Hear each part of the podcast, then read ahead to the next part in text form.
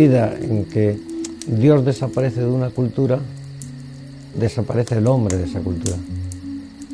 Si, Dios eh, no existe, eh, no hay humanismo sostenible en el mundo, lo cual quiere decir que cada persona se hace más inhumana. Y este me parece que sería el tema central de toda la cultura europea, que no admita esta identidad y semejanza con Dios, porque no lo crea, pero si hay tanto de misterio en su intimidad, es tan profunda, tiene tanta hambre de verdad, eh, no se conforma con nada del consumismo que hay, eh, desea el infinito para él, quisiera sobrevivirse a sí misma, esa persona ya está diciendo que hay, hay atributos que no son humanos y sin embargo están puestos en su corazón. Aunque no crean Dios, habrá que buscar alguna explicación para eso, ¿no?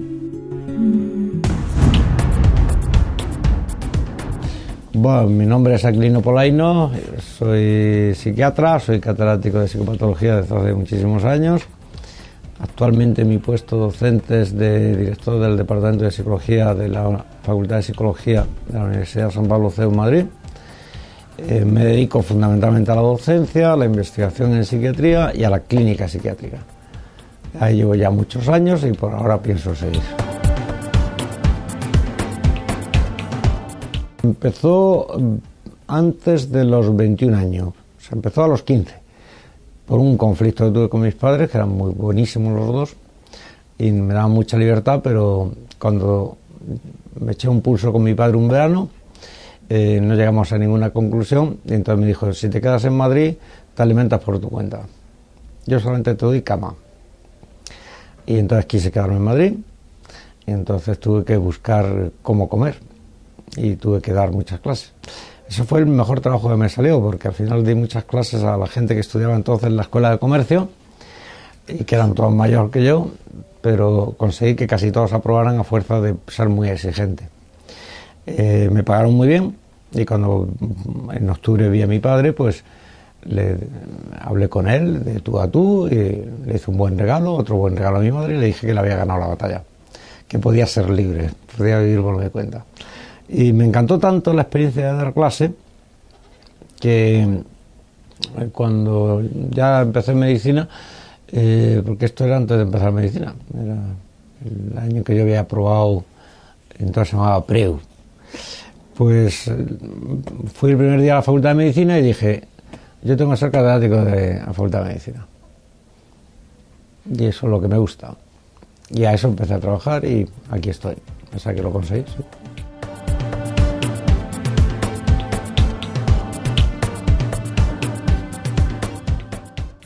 Yo creo que hay muchos, eh, muchas clases que uno las da mejor eh, precisamente por lo que tiene de eh, refuerzo social, diríamos, o de admiración que uno ve en la mirada de los alumnos respecto de, uno que está, de lo que uno está explicando. ¿no? Es decir, que la atención del alumno motiva al profesor.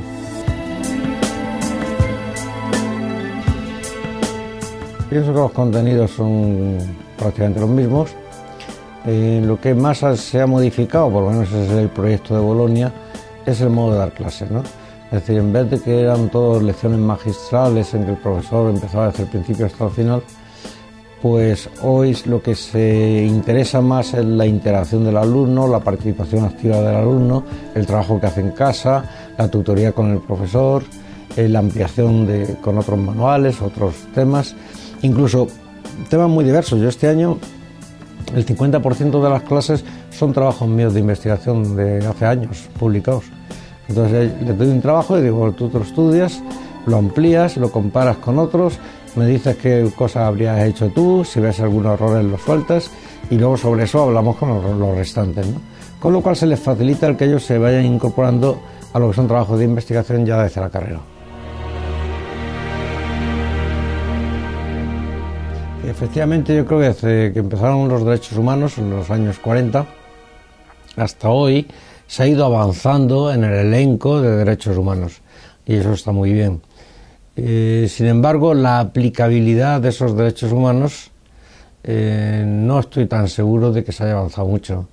Eh, creo que em, se da la paradoja de que a la vez que cada vez está más clara la dignidad y el respeto a la persona, sin embargo, cada vez está más claro que hay más contingente de personas que optan por el individualismo, que es lo contrario de la dignidad y el respeto por la persona.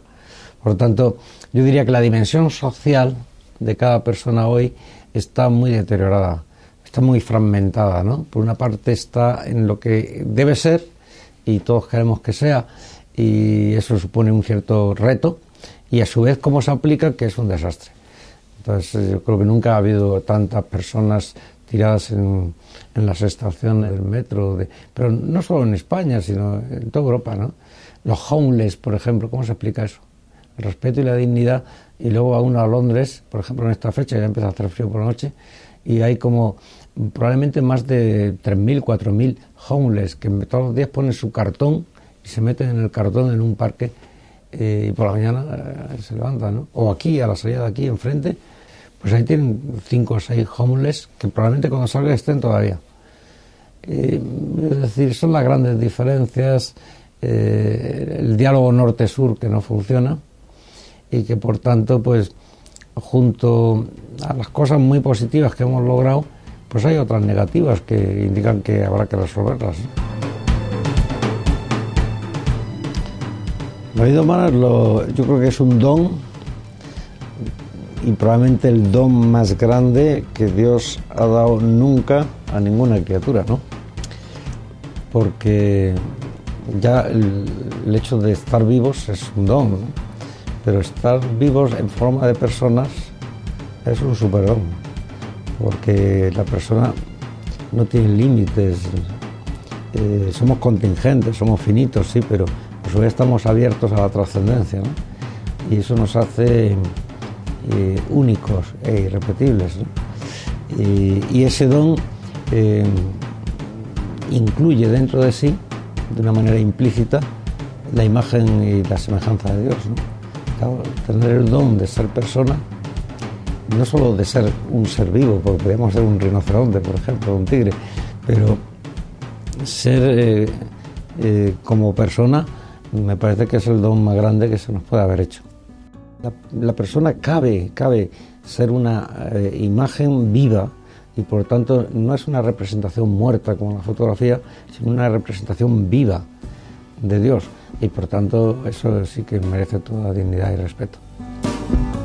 Yo creo que estamos sometidos a un flujo estimular, incesante, continuo, como son todas las imágenes de los medios, de la sociedad mediática, eh, que muchas veces son incoherentes, son contraproducentes, son opuestas. Y, eso, eh, la persona que se expone a esos estímulos se expone sin ningún espíritu crítico, sin ninguna formación.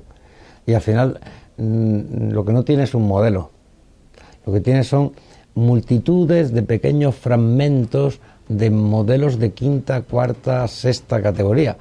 Pero al final lo que está es como sediento de encontrar un solo modelo definitivo con el cual pueda inspirar y que le sirva de, referencia para su comportamiento. Esto es lo que yo creo que no hay. Toda vida es dramática, eso siempre lo ha sido, es Adán y Eva. O Adán y Eva es el primer drama. Y eso ya está en el Génesis, o sea que y desde ahí no hemos parado. cada persona tiene un drama, porque cada persona, antes o después, tiene que sufrir. Pero eh, lo espantoso de la realidad actual es que los dramas se han convertido en tragedia. un drama tiene solución, la tragedia no tiene solución. Por lo tanto, el espíritu trágico del mundo contemporáneo, que tanto tiene que ver con, Nietzsche, eh, y que es la encarnación de muchas de las ideas de Nietzsche en la actualidad, es que eh, la, gente vive completamente desesperada. O sea, la situación de desesperación creo que es una de las claves que resume e integra muchísimos de los males que se han hecho. Eh, hablo de familias monoparentales, hablo de la anciana que habiendo tenido seis hijos eh, que están muy bien situados en la vida, nunca le visita nadie y muere sola. Hablo del padre de familia que eh, cada vez que se da o hace un regalo a su mujer es rechazado por su mujer, por ejemplo. Y entonces ya no sabe qué hacer, porque si uno lo que da eh, se lo devuelven, entonces lo que acaba es por no dar. Pero como estamos hechos para dar, eso es una contradicción contra la propia naturaleza. Y así podemos seguir, ¿no? Eh, personas que aman más las cosas que a otras personas. Entonces están pendientes del coche y se levantan eh, a las 5 de la mañana porque se han despertado y miran por la ventana si el coche está, no se lo han llevado, no lo han rayado. Eh, personas que prefieren jugar con su móvil a atender a la persona que tiene al lado, cuando es mucho más rica la comunicación entre personas que el estar operando sobre un jueguecito en un móvil, ¿no? Es decir, yo creo que este mundo está lleno de esos problemas, ¿no? Y probablemente casi todos ellos tengan solución, ¿eh? porque son considerados en cada uno en sí mismo es un pequeño drama, ¿no? Eh, lo que pasa es que si no eh, buscamos la ayuda de Dios, es muy difícil que el drama no acabe en tragedia, ¿no? Porque la mayor tragedia es haber vuelto la espalda a Dios. Eh, si Dios ha muerto, al hombre todo le está permitido. Hay algunas personas muy interesadas que están empeñadas en hacer el mapa de la Tierra, es decir, una ética sin ninguna vinculación a ninguna religión, por tanto una ética de mínimos, una ética consensuada, una ética que es más que ética es eh, consenso entre políticos. Y esto lo quieren imponer a todo el mundo, excluyendo y aniquilando, si fuera posible, toda religión, incluida la católica. Eh, eso es lo que demuestra que cuando se quiere eh, separar la ética de la fe, la ética se diluye, se desvanece y desaparece. Por tanto, creo que el entronque natural del comportamiento ético está en, la fe religiosa.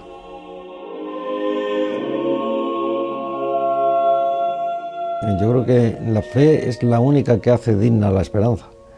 Eh, sin fe no hay esperanza. Sin fe lo que hay son expectativas.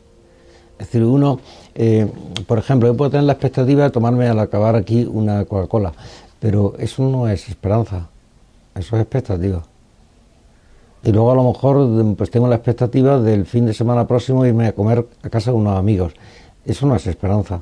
¿Por qué? Porque mi felicidad, mi destino final, eh, allí donde se cumple acabadamente mi identidad personal, no es ni en tomar una Coca-Cola, ni en almorzar con unos buenos amigos. Eso es mucho, pero es poco. Me quedo corto. Y por tanto, yo creo que la esperanza solamente puede hincar bien sus raíces y sacar de ahí sabia fuerte y poderosa si es la fe religiosa, ¿no? si es la fe en Dios. Yo creo que nunca he perdido por eso la esperanza y solo una vez y por muy corto tiempo y además fue por mi propia dinámica, no por la sociedad. Por lo tanto, el responsable era yo, en ese caso de, de que se aflojara o se debilitara mi esperanza. ¿no? Había entrado en las lecturas de unos serie de autores, yo era muy joven, no tenía espíritu crítico suficiente entonces, y entonces, pues claro, mm, eh, me habían roto todas mis referencias personales, ¿no? Y entonces si uno se queda sin referencias, pues está perdido, ¿no? Pero yo creo que eso hay que decir que hay que asumir la propia responsabilidad. Eso no es que el mundo estuviera mal, es que yo hice lo que no debería haber hecho, por inexperiencia quizás. Eh, a mí lo demás no me asusta. O sea, la crisis que, que puede haber ahora mismo en Europa o en el mundo eh, me hace daño, como todo el mundo, me, siento, me, me, hace sentirme mal, me duele, pero no me asusta ni, ni estropea mi esperanza para nada, ¿no? ¿Por qué? Porque sé que esto pasará. Eh, es más, cuando me ocurre, me llevo muy malas noticias, lo que hago es leer mucha historia, durante tres días y ver lo que pasaba en otras épocas y me di cuenta de que lo nuestro tampoco es para tanto.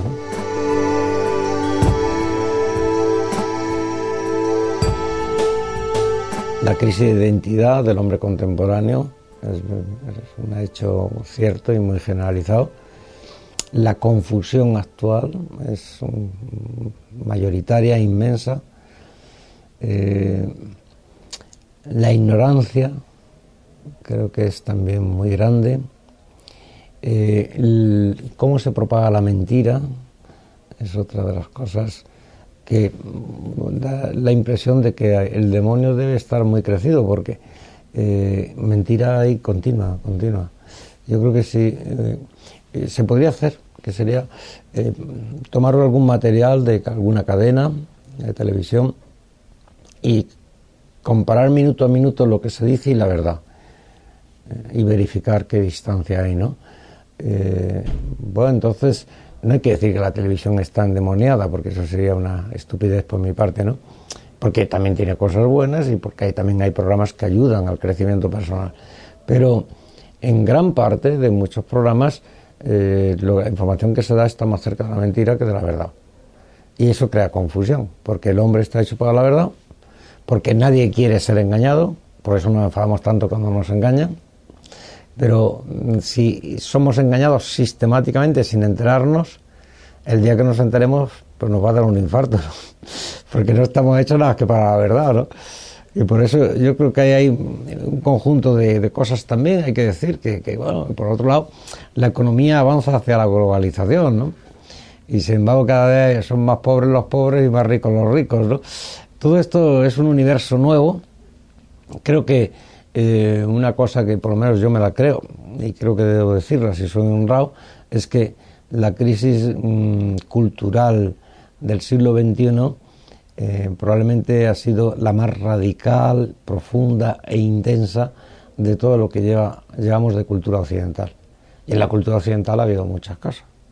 ¿eh? Desde la caída del Imperio Romano en el siglo V hasta la invasión de los godos, de los alanos, de los visigodos, el arrianismo, eh, en fin, hasta la llegada de los reyes católicos y después, bueno, no nos metamos en el siglo XIX porque en España el siglo XIX está lleno de dramas y tragedias, ¿no?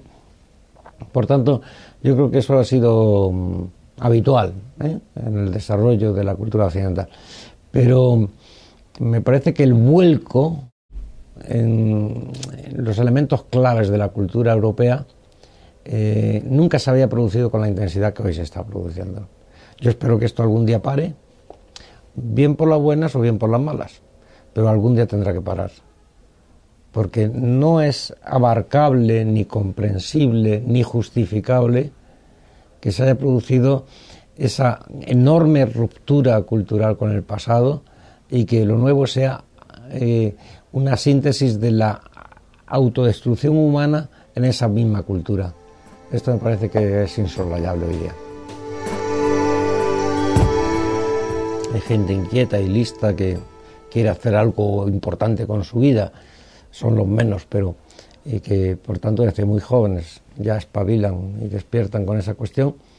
Y otras muchas personas que nunca se lo hubieran planteado, pero que ante el sufrimiento sí que estalla esa pregunta, emerge, ¿no? Porque cuando uno sufre, eh, la pregunta es ¿por qué a mí y no al otro? ¿no? ¿Por qué esto me ocurre a mí y no al vecino? ¿no?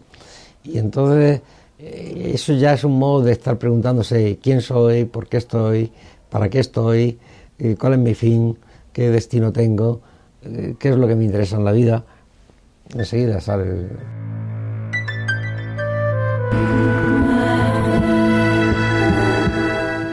no todo se juega una carta, no todo es el éxito, no todo es el consumo, no todo es el dinero, ni el poder, ni el éxito. Hay otros muchos radicales que son tan importantes como esos, como son la confianza, por ejemplo, como es, por ejemplo, la amistad, como es el sentirse aceptado a pesar de que uno tenga sus propios defectos, como, es decir, todo lo que sea acogida del otro ser humano, eso yo creo que va en contra de los estados de desesperación. Y por eso mm, es curioso, por mucha gente que se hubiera suicidado si no hubieran un día no hubiera optado por la idea que se le ocurrió de ir, por ejemplo, a pedir auxilio a las hijas de la Madre Teresa, ¿no?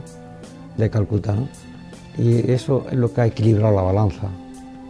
No ha resuelto su drama, pero está muy lejos de la desesperación. ¿no? Entonces creo que eso nos abre ahí un, un horizonte muy grande de que con solo la psicoterapia, si no está abierta también a la espiritualidad de la persona, eh, somos muy pobres, somos muy pobres, porque una psicoterapia nunca puede ser entendida como un conjunto de técnicas que se aplican, ¿no? Eh, es más un arte y es un arte que exige la contemplación de lo que es la humanidad que hay en cada persona. Y eso es espiritualidad. Por lo tanto, es un arte abierto a la condición espiritual de la persona. Con el uso de todas las herramientas que tenemos, que son muchas y eficaces, pero sabiendo que con solo las herramientas, fríamente, distantemente, eh, no nos hacemos cargo del misterio de cada persona que sufre y por tanto no, no conseguiríamos resolverlo.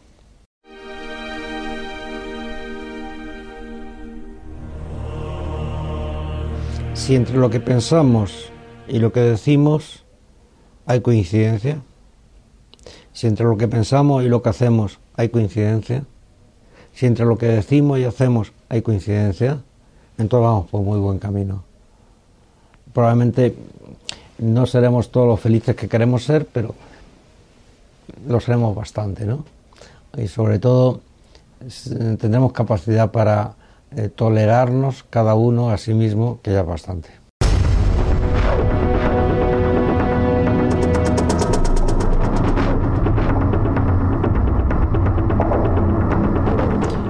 Pero es que la felicidad no hay que encontrarla. Eh, hay que buscarla y hay que conformarse con buscarla. Pero mm, la certeza de encontrarla en este mundo me parece que es una certeza fallida, ¿no? Porque la felicidad, aunque en parte, solo en parte, sectorialmente, se puede encontrar en este mundo, su propia naturaleza es de otro mundo. Por tanto, mm, no, no la vamos a encontrar aquí, ¿no?